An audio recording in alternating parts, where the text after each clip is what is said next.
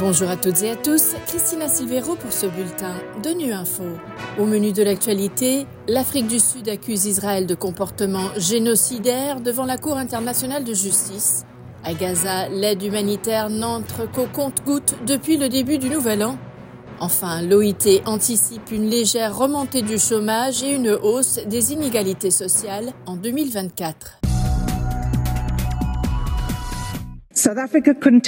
L'Afrique du Sud s'est adressée ce jeudi à la plus haute juridiction de l'ONU pour tenter de mettre fin aux morts de civils à Gaza.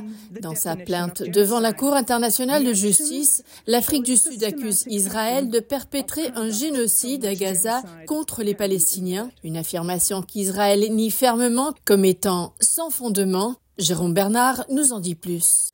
L'Afrique du Sud a porté plainte le 29 décembre 2023 contre Israël auprès de la Cour internationale de justice. Lors de l'audience de ce jeudi à La Haye, l'équipe juridique sud-africaine a déclaré qu'Israël avait fait preuve d'une tendance de comportement génocidaire depuis le lancement de ses opérations à Gaza après les attaques du Hamas le 7 octobre qui ont fait 1200 morts dans le sud d'Israël et 240 personnes prises en otage. Pour l'Afrique du Sud, il ne s'agit rien de moins que d'une destruction de la vie des Palestiniens, infligée délibérément, personne n'étant épargné, pas même les nouveau-nés. Adila Hassim, avocate membre de l'équipe sud-africaine, a accusé Israël d'avoir soumis les habitants de Gaza à un niveau sans précédent d'attaques aériennes, terrestres et maritimes, entraînant la mort de milliers de civils et la destruction d'habitations et d'infrastructures publiques essentielles.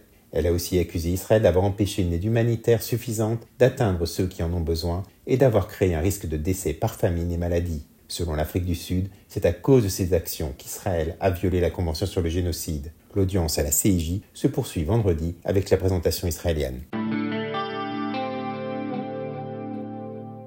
Même si 193 camions transportant des fournitures sont entrés mercredi à Gaza par les points de passage de Rafah et de Kerem Shalom, depuis le début du nouvel an, l'aide humanitaire n'arrive qu'au compte-gouttes dans la partie nord de l'enclave palestinienne. C'est ce qu'indiquent les agences humanitaires de l'ONU, à l'instar du directeur général de l'OMS, qui souligne que l'obstacle à l'acheminement de l'aide humanitaire à la population de Gaza ne réside pas dans la capacité de l'ONU, mais dans l'accès. On écoute le chef de l'OMS, Dr Tedros. L'acheminement de l'aide humanitaire à Gaza continue de se heurter à des difficultés quasi insurmontables. La situation est indescriptible. Près de 90% de la population de Gaza ont été déplacés. Les gens font la queue pendant des heures pour une petite quantité d'eau qui n'est toujours pas propre ou pour du pain qui n'est pas suffisamment nutritif. Sur le terrain, les bombardements intenses, les restrictions de mouvement, les pénuries de carburant et les communications interrompues empêchent l'OMS et ses partenaires d'atteindre les personnes dans le besoin. Nous disposons des fournitures, des équipements et des plans nécessaires. Ce qui fait défaut, c'est l'accès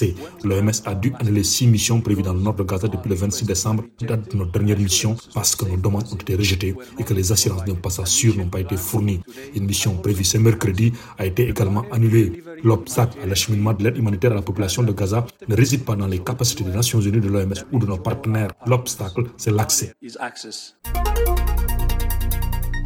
L'OIT anticipe une légère remontée du chômage et une hausse des inégalités sociales en 2024. D'après le dernier rapport de l'Organisation internationale du travail publié cette semaine, même si le chômage et le déficit d'emploi sont tous deux tombés en dessous des niveaux d'avant la pandémie de Covid-19, le taux de chômage mondial devrait augmenter en 2024, tandis que l'accroissement des inégalités sociales suscite des inquiétudes. Pour mieux comprendre, on écoute les précisions de Eckhard Ernst de l'unité de recherche à l'OIT au micro d'Isabelle Piquer. Ce qu'on observe dans notre rapport sur les tendances mondiales de l'emploi, c'est d'une part une amélioration au niveau du chômage. Le chômage en 2023 s'est posé à un niveau le plus faible depuis 25 ans, à 5,1% au niveau mondial. Et l'écart d'emploi le déficit d'emploi qui aussi assez réduit. Et en même temps, on a une augmentation de certaines fragilités, notamment en ce qui concerne l'informalité et euh, la pauvreté au travail. Alors, les facteurs qui causent ces fragilités, c'est d'abord évidemment un ralentissement économique euh, observé